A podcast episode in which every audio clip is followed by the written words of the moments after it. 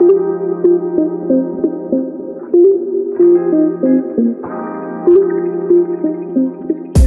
dia, boa tarde, boa noite, boa madrugada, não sei, mano. Para você que tá escutando esse podcast aí, seja muito bem-vindo ao Clube de Astronomia. Nós somos o Kai Fisk e as aulas voltaram. Estamos de São Carlos nesse momento, nosso nosso habitat natural. Então, vocês terão, vocês terão a honra de escutar pela primeira vez, inclusive, porque o podcast começou durante a pandemia. Pela primeira vez, vocês irão escutar universitários em seu habitat natural. Né? e, bom, é, cá estamos nós para mais um finalmente episódio incrível sobre coisas de astrobagulhos.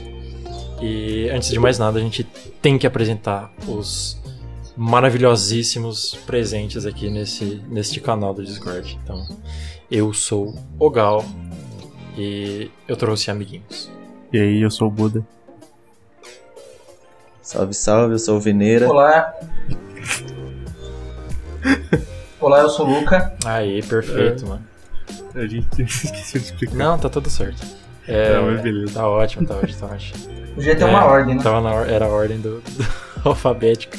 Bom, estamos explanando, estamos explanando aí pros, pros nossos ouvintes como que funciona. Mas enfim. é, é, cá estamos nós, mano. E como você já deve estar vendo no título aí, muito incrível, a gente vai falar de lentes gravitacionais, cara. E sim, é de fato tão da hora quanto o nome sugere. E, e vocês vão ver aí qual que vai ser a treta, mano. É, a gente sabe esse tipo de coisa, a gente pode usar isso porque um carinha no século passado descobriu o que a gente chama de relatividade. Então, é um dos, um dos efeitos. Não efeitos diretos da relatividade, mas é uma das coisas que a gente só sabe e só pode usar como ferramenta porque a gente conhece como funciona o, o espaço-tempo. Né? Então, não se preocupe, você não vai precisar saber tanta relatividade, pelo menos não a matemática. e a gente vai tentar explicar para vocês aí o que- do que se trata. É, mas é claro, tenho que passar a palavra pro nosso graduado do, do, do, do chat aqui. Opa, sou eu no caso. sim, sim. É, beleza. É, então, a, é, ótima introdução. Na verdade, assim, fazendo um complemento que você disse, Gal, é, a ideia de que a luz ela é curvada pela gravidade, ela não veio com Einstein Ah, necessariamente, assim. A Newton já havia sugerido que a luz poderia ser afetada pela gravidade? Caramba. É, de fato, quando você pensa. É, isso é meio interessante. Ah, de fato, quando você pensa na mecânica newtoniana, na gravitação newtoniana, né? É, é possível você pensar em, em a luz tendo sua trajetória alterada pela gravidade, ah, porque na mecânica clássica, desde Galileu, inclusive é uma, foi uma das descobertas de Galileu que fez, vamos assim, abriu né, a, física, a física clássica, é que corpos em queda livre caem sempre com a mesma aceleração, né? Isso se você está numa queda livre, sem resistência do meio e tal. É, então, mesmo que a luz, por exemplo, seja feita de uma partícula sem massa, é razoável esperar que ela, ela sofra uma aceleração por conta do campo gravitacional, né? É, basicamente, isso aí é decorrente da, da igualdade entre tipo, a massa inercial, que é assim a dificuldade de um corpo dele tem para mudar o movimento, né? E a massa gravitacional, que é a, a, o que gera a gravidade. A Galileu ele percebeu que essas Newton, né, ele percebeu que essas coisas eram equivalentes. É, tudo é que isso é chamado de princípio de equivalência, pelo menos a versão mais fraca. Então, já no, na perspectiva lá do Newton, dava pra gente imaginar que a luz poderia ser curvada de fato, né? Ah, só que, o, no caso, é, quando Einstein publicou a relatividade geral, se você abrir as contas certinho, ah, você percebe que, de maneira muito fascinante, é, a deflexão de um raio de luz passando perto do Sol, é, segundo a teoria da relatividade, seria um desvio, um desvio angular duas vezes aquele que Newton iria prever. Ah, Então isso é um fato bem interessante, porque muitas vezes as pessoas é, em divulgação, a galera fala que, que a curvatura a, da trajetória da luz, por conta da curvatura do próprio espaço, seria uma, uma consequência apenas da relatividade geral. É uma consequência clara da relatividade geral, mas também ela, ela poderia ser obtida pela mecânica clássica. Você só iria mudar a intensidade desse fenômeno, digamos Ah, assim. né? perfeito, mano. E enfim, né? Pro pessoal aí que. que talvez não, não esteja fazendo a faculdade de exatas no momento, o, que, que, o que, que mais ou menos isso quer dizer? É, lembra quando seu professor de ensino médio falou que tipo, a luz não faz curva? Assim, o seu professor não mentiu pra você, tá? Ela realmente não faz curva. O problema é que é, a luz ela sempre vai seguir a trajetória do espaço, entendeu? Ela vai andar normalmente no espaço. E fazer curva nesses casos, em regiões de, de alta gravidade, é de fato a luz continuando em linha reta. Então, calma aí. É, imagina, talvez não seja exatamente uma, uma boa analogia, mas imagina uma pista de skate assim. É, se você vai descer a pista com o skate, é, na sua perspectiva assim você está indo reto, mas você está só acompanhando a trajetória natural do espaço onde você está. Não é exatamente assim que funciona o espaço-tempo, mas é é assim, é o suficiente para a gente afirmar que assim, a luz não faz curva de verdade. Ela só segue uma trajetória curva, entendeu? Então, é mais ou menos o que causa aí né, esse efeito de, de curvatura da luz, que é primordial pro, por efeito para por efeito que gera né, as lentes gravitacionais.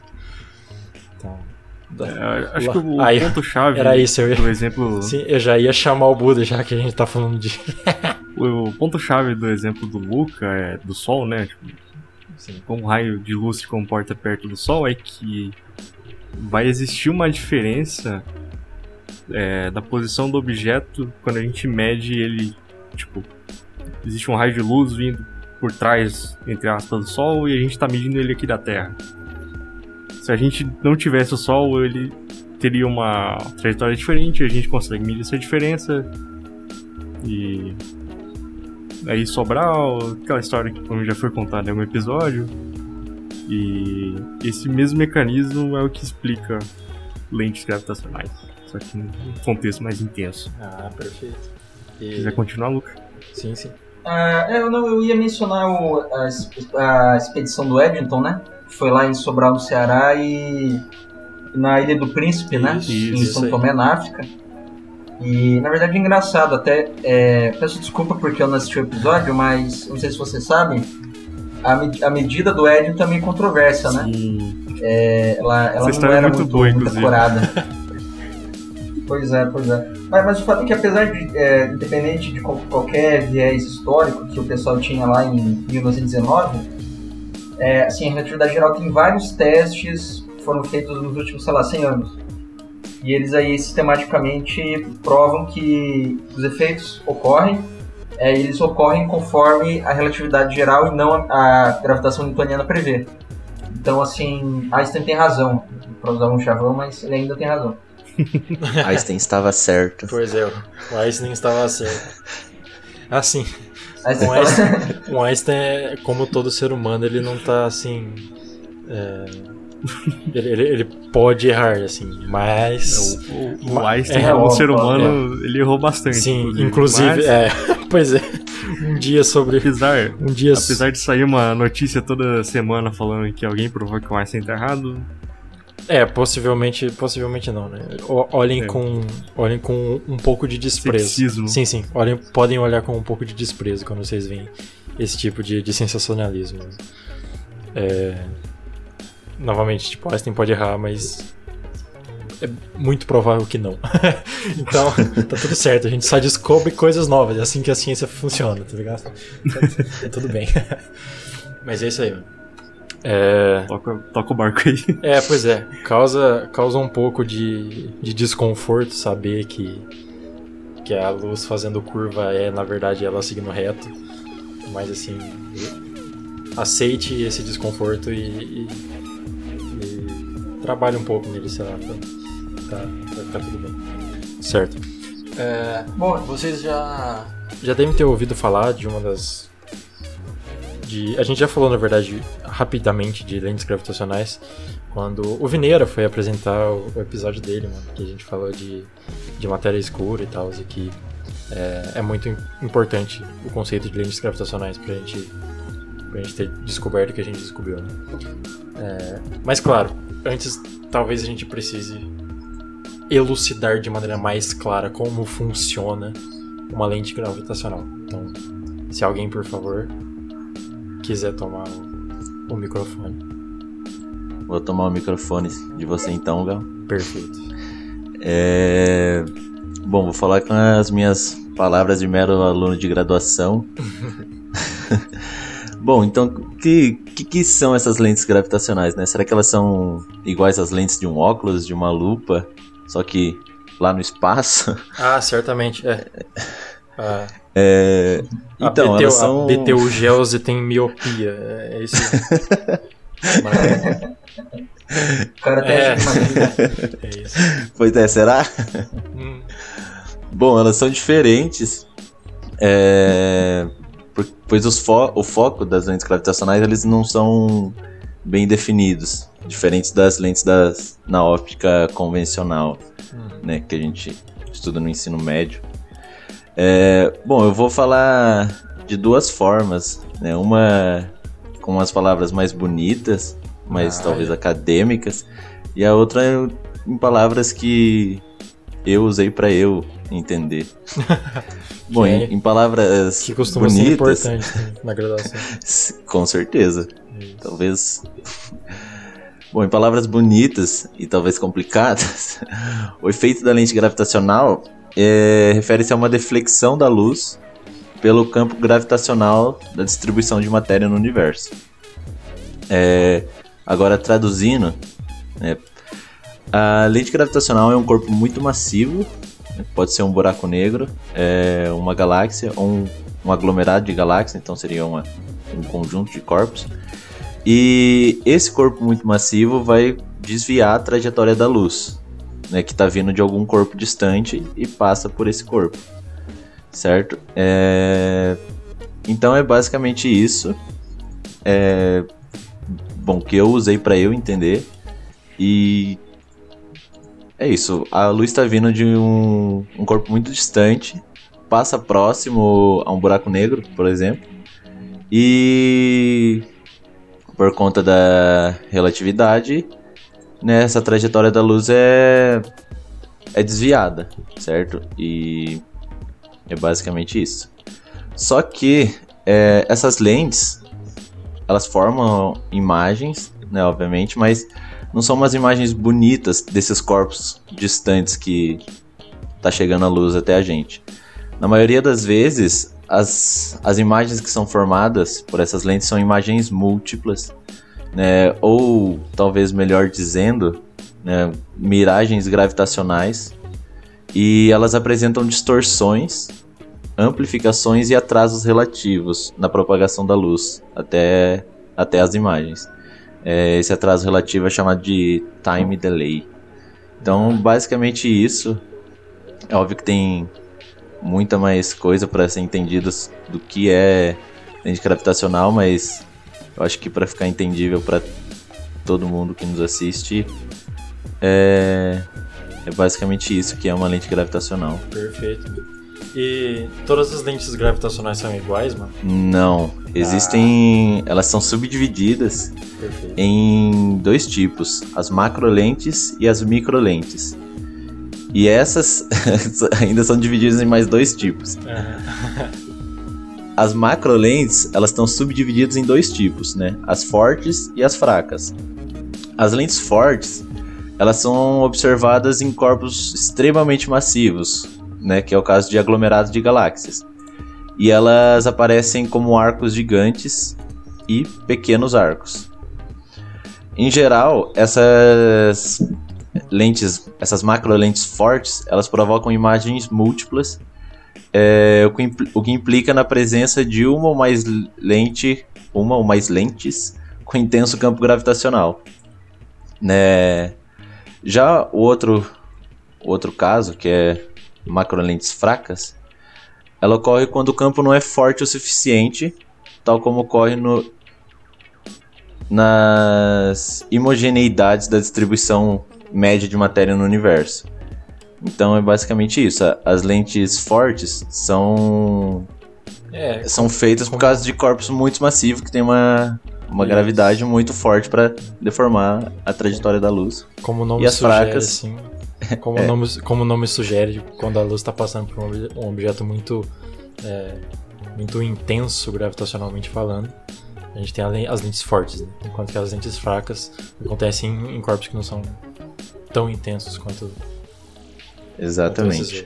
Ô, Vinera, só para uma breve interrupção, é, eu acho que se o pessoal puder pesquisar no Google alguma coisa assim, tipo a cruz de Einstein, ou acho que em português, lente gravitacional forte, ah, você consegue obter umas imagens muito bonitas, assim, porque, é, como você falou, você vai ter imagens múltiplas, né? Sim, Sim. E isso depende muito do alinhamento entre a fonte de luz, o corpo é, massivo que está curvando a luz e, e a geometria e tal. Então você tem uma- umas imagens assim lindíssimas. Você tem tipo um anel mesmo. Você vê um anel fininho em volta e, e no, e no centro teria o corpo é, massivo, né? E tem um caso famoso que é a cruz de Einstein, é, que você tem uma, um quasar, um quasar distante, é, quasar, para quem, não- quem não sabe, são ah, basicamente é, objetos astronômicos muito antigos e muito energéticos, assim, do, do início do universo. É, e eles têm uma emissão tão grande, mas ao mesmo tempo ficam tão distantes, que eles parecem uma estrela, é, se você não tem um equipamento muito bom. Então é um obje- objeto quase estelar. Por isso, Conhecido? por isso o nome. E, e, e- esses objetos. Exato, é quase stellar é, object. Então, eles são objetos ideais para esse tipo de coisa. Então, na, o, o- tem, tem vários exemplos assim de cruz, cruz de Einstein, né, que formam quatro objetos. Mas tem um objeto especificamente que tem esse nome próprio. E é, eu faço pesquisar na internet uma imagem bem bonita, que é uma, parece uma cruz mesmo. E então assim, tipo, você tem, sei lá, dezenas de fotos de, de lentes fortes e eu acho que é legal para quem tiver interesse em, em foto, a fotoastronomia pesquisar que você tem umas coisas bem bacanas, cara. É bem impressionante até. Ah, maravilha, mano. é realmente, mu- realmente muito bonitas as imagens mesmo. É isso.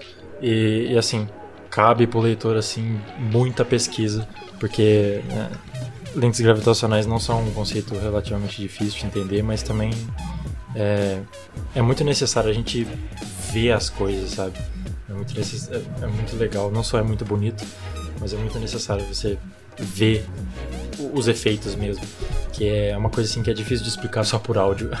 então, é, fica aí a, a minha, né, minha dica, isso, A dica. Fica a dica, Fica a dica. Mas eu acho que o Vineira ia falar de lente fraca verdade. e depois de microlente. Além das macro lentes, mano, o que mais tem? Tem as microlentes, né, que quando a separação angular entre imagens múltiplas é pequena, da ordem de microsegundos de arco, é, que é uma situação típica para planetas, estrelas e quasares, é, isso são as microlentes, né? Embora o nome micro possa sugerir algo pequeno ou que não seja forte, o intenso, o, o efeito dessas microlentes pode ser algo muito intenso. Maravilha. E das microlentes também é muito importante, né, que a gente inclusive já discutiu sobre isso.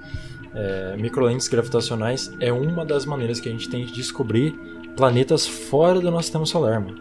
É claro que, como tudo nesse episódio, a gente vai estar falando de, de massas muito poderosas, de, de corpos que são muito intensos gravitacionalmente, né? É, então, não, não é qualquer qualquer planeta que a gente consegue descobrir por esse método. É, vão ser uns planetas maiores, assim, né, que a gente chama de dos Júpiteres. Então, mas é, a gente já descobriu alguns planetas dessa usando essa técnica de microlentes gravitacionais. É, ele passa assim, né, na, pela na frente do Sol que ele que esse exoplaneta rodeia, né, orbita inclusive. É, ele vai passar na frente do Sol e você vai perceber naturalmente esse, esse efeito de que a gravidade do planeta vai causar na, na luz do Sol que está indo em nossa direção. Então é muito importante e é muito legal de, de ver também. Vocês deveriam buscar no YouTube, sei lá. É, tem um monte de, de gifzinhos assim, mostrando como que, como que é o processo. É que o efeito da, da microlente, né, é basicamente que assim, você tem um corpo passando na, na, na frente da sua fonte, né, ah, ele vai ter uma, a gravidade vai curvar um pouco a luz, mas ela não vai curvar ah, de uma forma até que a imagem fique claramente distorcida, assim. O que vai rolar é que alguns raios que seriam convergentes, é, divergentes, per, perdão, eles vão convergir para o observador. Você vai ter um pico de intensidade, sabe? Então, fazendo essa análise aí de intensidade luminosa que você vê e se você observa uma variação temporal muito rápida, isso aí, é, isso aí geralmente isso pode ser um Perfeito. sinal de uma microlente, né? Então, uma aplicação, aplicação bem interessante, assim, né? Nice, nice. E aí, acho que a gente pode falar um pouquinho sobre a aplicação de lentes gravitacionais para matéria escura, né? A Perfeito. coisa muito boa de se falar. E, e, inclusive, né, já que a gente vai falar de matéria escura, vale lembrar que é, lentes gravitacionais não funcionam apenas com a luz visível. Quando a gente fala de luz, a gente está falando de, de, todos os diferentes tipos de, de, comprimento de onda que, que a luz é, que a luz tem, né? Tipos diferentes de comprimento de onda que a luz tem. É, gente, geralmente quando a gente está falando assim de luz e tal, a gente pensa na luz que sai da lâmpada e a gente não lembra que existem vários, várias outras luzes que a gente não é capaz de enxergar, mas que a gente é capaz de detectar usando os nossos os nossos high-tech aparelhinhos, mano. Então, é, vale lembrar que a gente não precisa apenas de luz visível para observar esse efeito de lente gravitacional. A gente tem todos vários tipos de radiação eletromagnética. Mas vamos falar de matéria escura, né? Coisa que com certeza alunos de graduação devem manjar muito bem. Exato. É, assim, tem dois aspectos de, lente, de lentes gravitacionais que são importantes para matéria escura. Eu acho que como a gente estava falando sobre microlentes, eu vou continuar aqui. É o seguinte, né?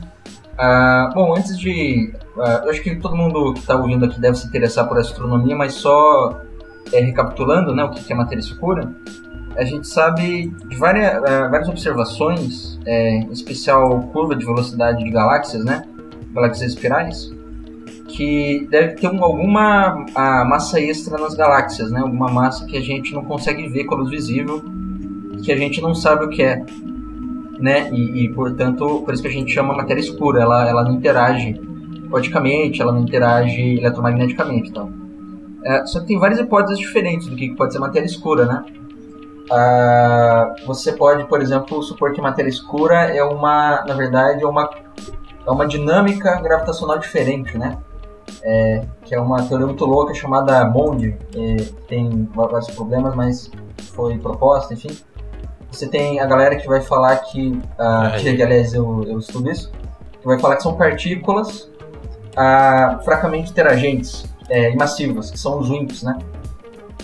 E vai ter uma, uma outra abordagem, uma outra, uh, uma outra teoria, um conjunto de teorias, cujo nome em português é um pouco cômico, mas é, é, é foi uma, uma coisa que foi proposta, que são os machos. uh, pois é. É, é, o ma, ma, macho seria a sigla para é, Massive Compact Halo Object. Basicamente seria o seguinte, né? quando você eh, estuda né, a distribuição de matéria escura, eh, a, a gente acredita que a matéria escura ela ela está localizada em halos, assim, são como posso dizer, são uma espécie de distribuição esférica de matéria, sabe? Ah, isso tem a ver um, um pouco complicado de explicar, mas basicamente então pensa que a matéria escura está nesses halos, né? Só que se você não quer, por exemplo, modificar a gravidade, como é o caso da Monde, você não quer uma partícula nova, uma partícula além do modelo padrão, qual pode ser mais simples? Foi o que muita gente pensava no início e é por isso, inclusive, que historicamente, sei lá, demorou uns 50 anos para a matéria escura ser identificada realmente como um, alguma coisa a mais além do que algo que seria óbvio, né? Ah, muita gente poderia pensar, é, muita gente propôs, que seriam objetos é, de natureza falar um termo técnico, técnico natureza é, bariônica. Ou seja, seriam coisas basicamente compostas de prótons, nêutrons, é, núcleos atômicos e átomos, né? Que é, que é a matéria que a gente co- conhece no, no dia a dia e boa parte da astronomia, né? Então você teria aí diferentes é, objetos massivos, que eles seriam compactos. Então eh, você teria vários tipos de objetos que ah, teóricos ou, ou até conhecidos que poderiam ser machos. Você poderia ter até, até mesmo buracos negros que a gente não consegue detectar, estrela de nêutrons, anãs, é, anãs marrons ou anãs castanhas, não sei a tradução. É, de repente até anãs brancas muito, muito fraquinhas assim. Então a ideia de um, é, dos machos né, seria que seriam objetos massivos que emitem muita pouca luz, só que a gente, e por, por emitir pouca luz, a gente não consegue detectar, né? Então, na verdade, você não teria que extrapolar muito assim, não teria que ter uma ideia muito doidona, tipo assim, de mudar a gravidade ou falar que tem outras partículas além do modelo padrão. Você poderia supor que esse, essa matéria, digamos assim, que emite muita pouca luz, poderia ser essa tal matéria escura, né? E daí isso aqui, bom, porque a teoria científica ela tem que fazer previsões, né? Tipo, Tem que se colocar a teste. É, Não, nos anos... de fato, né? Pode falar. você, a ciência precisa ser reprodutível, né? Então é natural que Exatamente. Reprodutível uhum, e falsificável, assim, no sentido que você. É, que nada é verdade absoluta, você sempre vai estar aberto a novos testes para verificar se aquela ideia é verdadeira ou não, né? É, e, e- e o pessoal do- dos machos, eles tiveram que propor algum experimento, né? É, o experimento que foi pro- o- o- um dos experimentos que foi proposto, né, foi proposto lá nos anos 80, é, apontava o seguinte, né? Como são objetos massivos é, eles são compactos, é natural esperar que eles produzam microlentes. Então você tem uma, uma uma castanha, uma anã branca, etc. Em algum momento, esse, esse corpo massivo ele vai passar na frente de uma estrela, né? É, então, quando ela passar na frente da estrela, você espera observar uma microlente. Mas se uma parte razoável, não precisa ser toda, mas se uma parte mesmo razoável na matéria escura for de ob- objetos massivos compactos, ah, e você espera que ele seja do tamanho de uma estrela, de um planeta, algo assim, é, você espera que ele produza microlentes e você espera observar um, um número muito grande de microlentes. Então, assim, ah, você teria uma, uma, uma, uma, digamos assim, você esperaria observar uma quantidade de microlentes bastante, bastante razoável, assim, sabe? É, de fato, essas medidas foram feitas. É, Def- só que foram ah, definitiva- essas previsões assim, não se verificaram. exato, exato. É, e de fato, e, o- a galera foi é, mediu, né? É, é, essa tentou medir microlentes na Via Láctea ou em ou pelo menos estrelas de galáxia satélites na Via Láctea, né?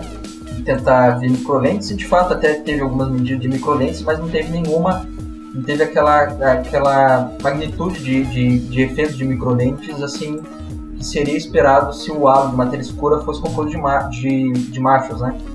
Então, como foi essa, essa, essas detecções de microlentes foi muito pequena, então assim a teoria de machos ela ficou bem comprometida assim, é, experimentalmente. Então aí já é um exemplo bem bacana de como as lentes gravitacionais são uma elas são importantes para astronomia, né, observacional e como você pode usar isso para até mesmo descartar, né, uma teoria de matéria escura. Que, que, Pois é, então já, é, já é um E assim, impressionante. né? É, eu acho que a gente ainda não tem muitas descobertas sobre matéria escura, energia escura, etc.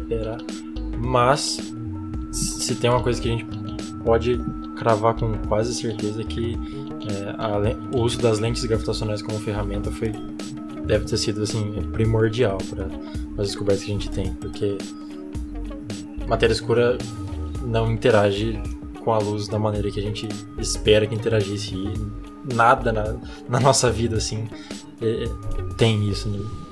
a gente não está acostumado com esse tipo de, de matéria de, de então é, como ela tem os seus efeitos gravitacionais é, seria é extremamente importante que a gente use as lentes gravitacionais e, dis- e utilize elas a nosso favor mas aí Lucas você você falou muito top aí, mas o que exatamente você está mestrando nessa área aí? Se, se quiser falar. Ah, sim. Ah, inclusive eu até estava esquecendo, né? Eu falei que ia falar de duas coisas, né? De microlentes, mas também eu esqueci Ah, de falar de, de lentes fracas. Mas eu po- eu posso falar das duas coisas ao mesmo tempo. É, a gente. é, eu, eu acho que eu falei né, um pouco sobre o que eu tô fazendo no meu. Acho, que, acho que eu devo ter falado no, no- Ah, no último episódio, né? De eu não resposta. estava presente nele. É, mas assim. É, então, né, o, mas o Maravilha. Michel tava lá pra fazer conteúdo. É, então, basicamente, eu, eu trabalho nessa linha dos WIMPs, né? É, um pouco mais dos WIMPs, eu diria que eu trabalho na, na, na linha de, de. supondo que a matéria escura é, uma- é composta de das partícula, né? É, acho que eu faço parte do, do clube das WIMPs, assim, no sentido que, é, assim, é mais razoável você esperar que, que a matéria escura é composta de alguma partícula que seja é, fracamente interagente. Que o WIMP tem duas partes, né? O que é fracamente interagente que a partícula tem que ser massiva. Ela tem que ter uma massa muito grande. O fato de ter a massa muito grande é um pouco, é, é um pouco controverso, tem várias teorias que têm massa diferente, assim. Mas as lentes gravitacionais, elas apontam é, que a, a hipótese de que a matéria escura ela é alguma forma de matéria fracamente interagente, isso- essa hipótese da de ser uma interação muito fraca, ela é corroborada pela matéria escura. Então, já para dar um ensejo do que eu ia falar, é, eu tinha falado sobre as microlentes, né? No caso dos machos. No caso, é, as lentes fracas, né? As macro lentes, mas as lentes fracas, elas também são, diria até mais importantes para estudar matéria escura, né? Por quê? É, o seguinte, primeiro que macro len- é, as lentes fracas é bem difícil, você, é, é é menos óbvio, digamos assim. Que basicamente é, não é bem algo que eu tenho estudado, mas pelo que eu entendi, você tem uma. O corpo que ele vai é, curvar a gravidade, né? Ele não é tão, tão tenso a ponto de você ter ima- imagens múltiplas, né? Então o que, que acontece, né? Basicamente os corpos ao redor desse centro de gravidade, eles vão ter. Ele vai sofrer uma deflexão, né? Então pensa assim, que você tem um fundo de estrelas, por exemplo. É, você observaria um, certo fundo sem ter esse objeto gravitacional na frente, né? quando você coloca o objeto gravitacional, tipo, cada estrelinha vai ter uma distorção, vai ficar num- numa posição diferente lá. Então o que você tem que fazer? Você tem que fazer uma análise estatística. Você, você supõe que você teria uma certa distribuição de luzes, de estrelas, você fica um pouco diferente e você tenta estimar a gravidade que gerou essa distorção. É uma análise estatística, né? É, mas você consegue aí estimar a, a gravidade que gerou essa, esses desvios da, da luz que você está observando, né? Então é um efeito, um, é um efeito assim mais sutil, não é um negócio que assim, digamos, o olho humano ele vai ter a capacidade de, de É. perceber de uma maneira Então. óbvia, né? Inclusive a gente Mas isso é até bem interessante. esqueceu de dar o aviso, né? Que é, a gente vai falar de estatística, seria melhor a gente tirar as crianças da sala, não deixe as crianças ouvirem estatística, não. Por favor, não, não falar de estatísticas para crianças sujeito a paulada. Então. Então. Avisamos, avisamos depois aí, mas tome Não, cuidado mas- com as estatísticas, viu, crianças? É, galera, o pessoal que ouviu o episódio sobre computação, Tá aí. tá aí. Isso aí é tudo feito no computador. Ah, tem que ser, né? Porque, como o próprio Luca falou, o olho humano não é capaz de, de perceber é, essas variações tão, tão pequenas e sensíveis assim, da, da- dos, e- dos efeitos. né? Não, exato, é, você tem que usar uma. Claro. É, que, então, por exemplo, né? Que, é, isso acontece muito. ah, pode acontecer em galáxias elípticas, né? Que são, são bem massivas, bem mais massivas do que galáxias espirais. Você pode ter também, você tem bastante, inclusive, em aglomerado de galáxias, né? Os Galaxy Clusters. É, de fato, você tem, sei lá, bilhões de estrelas é, e tal, ó, é, milhões, alguma coisa assim não vou lembrar ordem. Você tem muitas estrelas e então você tem que e você tem muita, muitos objetos de fundo, né? Então evidentemente você vai precisar de computador para analisar tudo isso. Mas o legal é exatamente a ideia é, de que você pode medir massa com a lente gravitacional fraca. Isso aí é fundamental, né? Por quê? É, toda toda a, questão da matéria escura meio que ela ela gira da seguinte ideia assim se você tem, tenta medir a massa pelo, pelo que você vê do, do eletromagnético, você obtém uma, uma forma de uma determinada massa, assim, daquele, daquela galáxia ou daquele aglomerado, né?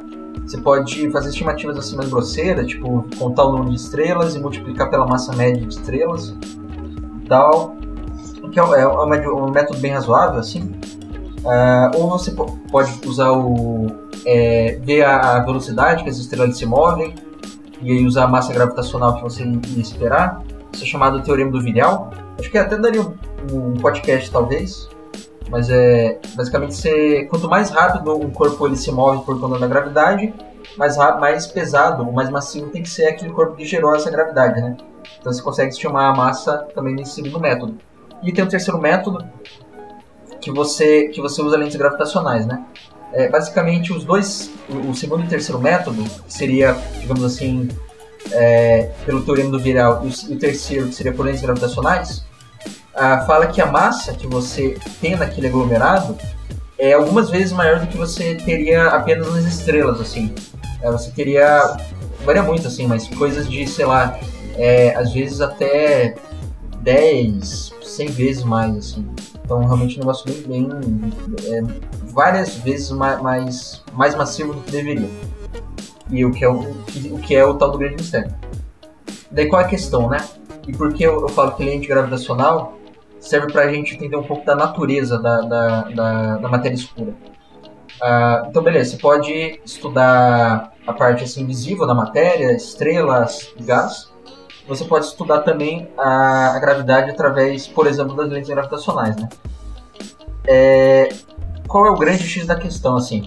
É, se a gravidade, se a matéria escura ela fosse, por exemplo, uma gravidade modificada, né, fosse um efeito da dinâmica da gravidade, você iria esperar que essas coisas estivessem sempre ligadas, assim, que essa massa que falta, ela de alguma maneira ela, tá, ela continua ligada com as estrelas, assim, com a matéria que a gente conhece. Né, essa é a ideia. Agora, isso que é o, o grande pulo do gato. É, se a matéria escura, ela for realmente uma matéria, assim, ela for feita de alguma coisa diferente, ela, ela basicamente ela não interage fortemente com a matéria que a gente conhece de estrelas e átomos e tal. Ou seja, usando o termo técnico, mas acho que é bem intuitivo, a matéria escura ela pode desacoplar. Significa o quê? É, essa ideia basicamente fala que a matéria escura ela seria tipo um gás, que é um gás que meio que ele é transparente à matéria normal, sabe? Ele meio que pode atravessar a matéria ordinária e interagir muito pouco. É um negócio meio fantasmagórico, eu sei. Mas a ideia é essencialmente é essa. São, essencialmente fantasmas essa. do espaço. Né? Assim. Fantasmas maçudos. Então, é, é, exato, mas é muito, muito massivo. É, massivo, é, são massivo. É. é. De fato, assim, a gente já sabe que isso acontece em um certo sentido porque, por exemplo, neutrinos interagem muito pouco, assim. Então a gente. O, o ouvinte ele está sendo, ele tá, tá, sendo assim, bombardeado por bilhões de neutrinos é, por segundo o tempo inteiro. Eles atravessam a Terra e, e nem fazem cósmica, assim. Né? é, e tal. Inclusive o neutrino até uma, é um candidato razoável, a matéria escura, né? O problema é que eles são muito, muito rápidos. Então eles não poderiam formar essas estruturas muito grandes, basicamente.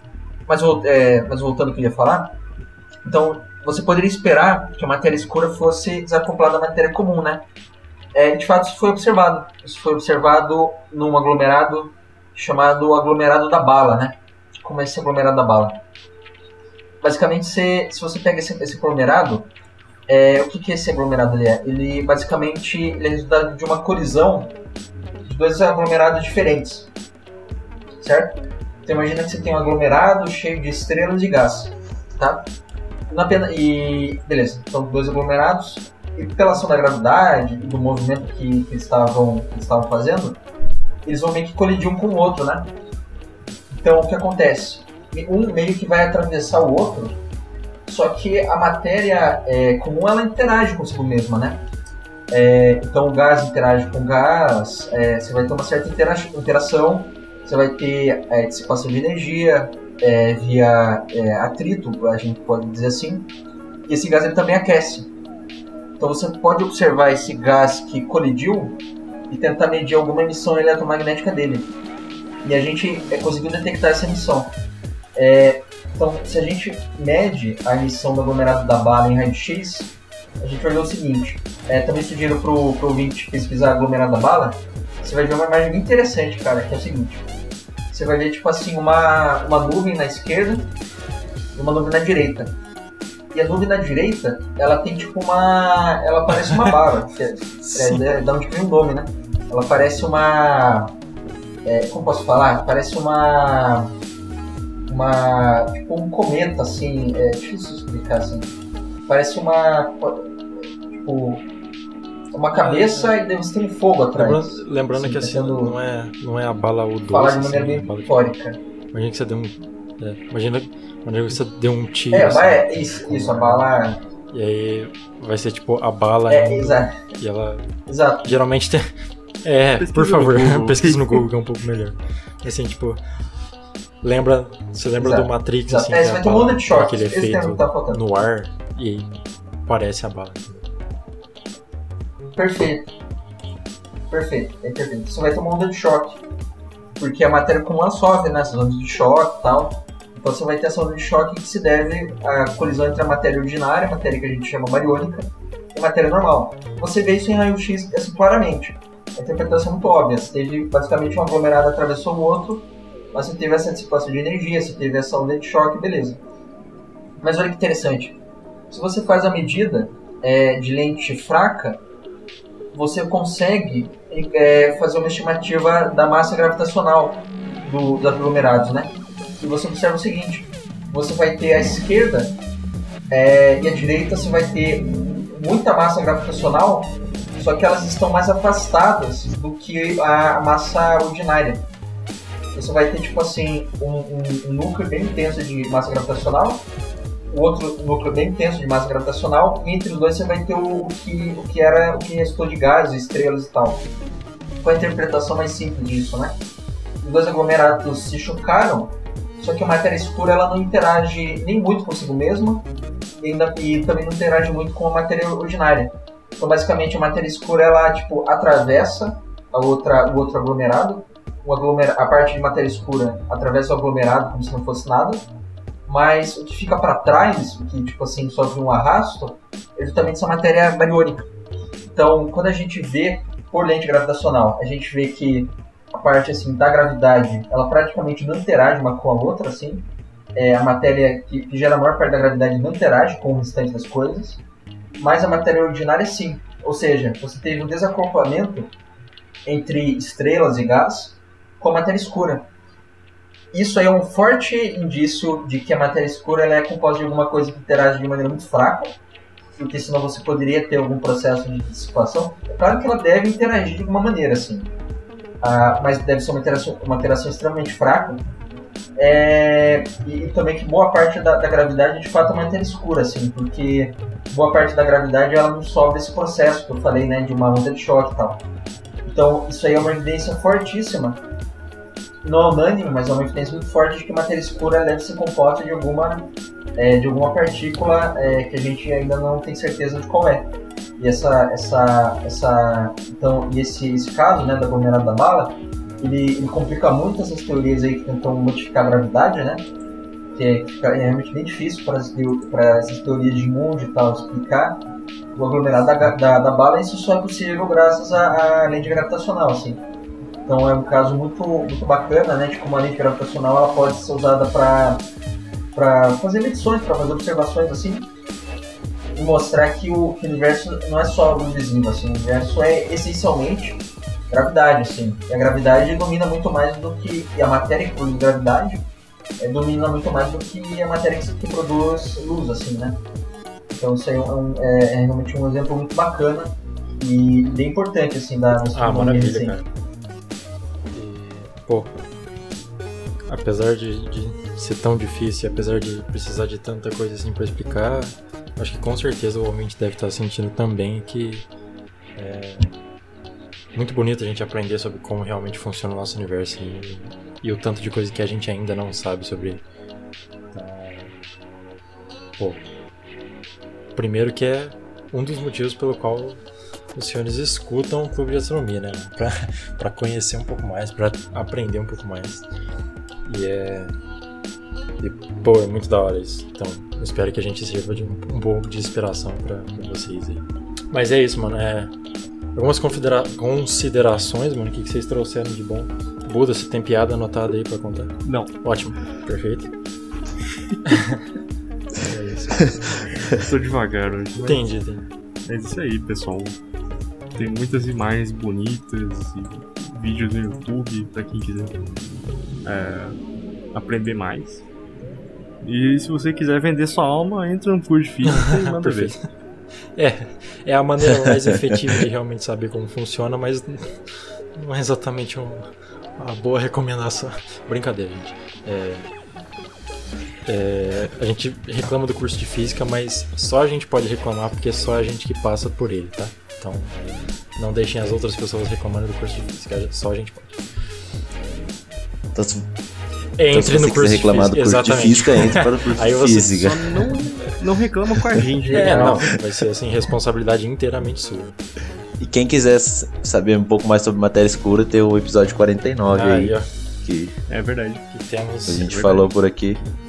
que a gente felizmente passou passou um, um bom tempo escutando essa maravilhosa voz do nosso querido amigo Vinícius, né?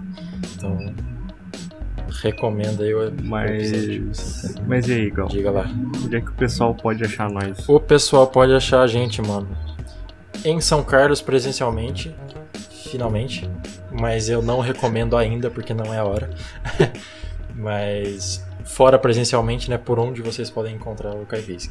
O Kaifisk ele tem Twitter, ele tem Facebook, ele tem Instagram e ele tem LinkedIn. Não sei porquê, ele só tem. É, todo sob o nome de Kaifisk, menos o Twitter, que é Kaifisk1, com o numeral 1 no final. Então, é aí que vocês podem encontrar a gente pra, sei lá, dar um feedback da hora. Assim, só não vai pra, pra dar hate gratuito. Che- che- Cheguem com críticas construtivas, tá bom? E falar em crítica, a gente tem inclusive um formulário na nossa descrição aí do Anchor, do Spotify, que você pode preencher caso a gente tenha falado de alguma coisa errada. E, assim, perdoe o Caio Fisk, ele também erra às vezes. Então, é, principalmente porque, não o Luca, né, mas nós somos ainda graduandos, então alguns de nós nem física fazemos mais. Alguns de nós somos lúcidos.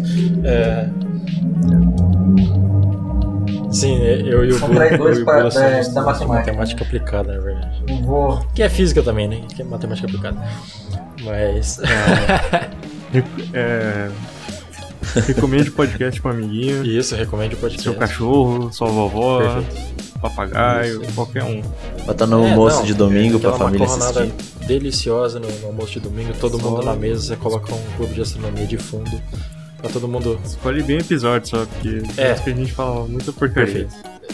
Muito bom, muito bom. Mas é isso, eu espero que todos vocês tenham gostado. Se acontecer alguma coisa errada lá, preenche o formulário, visitem a gente nas nossas redes sociais. E esse foi o episódio de hoje. Tchau. Até mais. Falou, galera!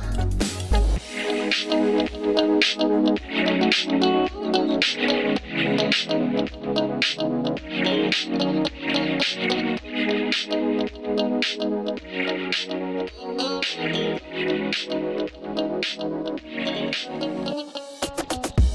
you.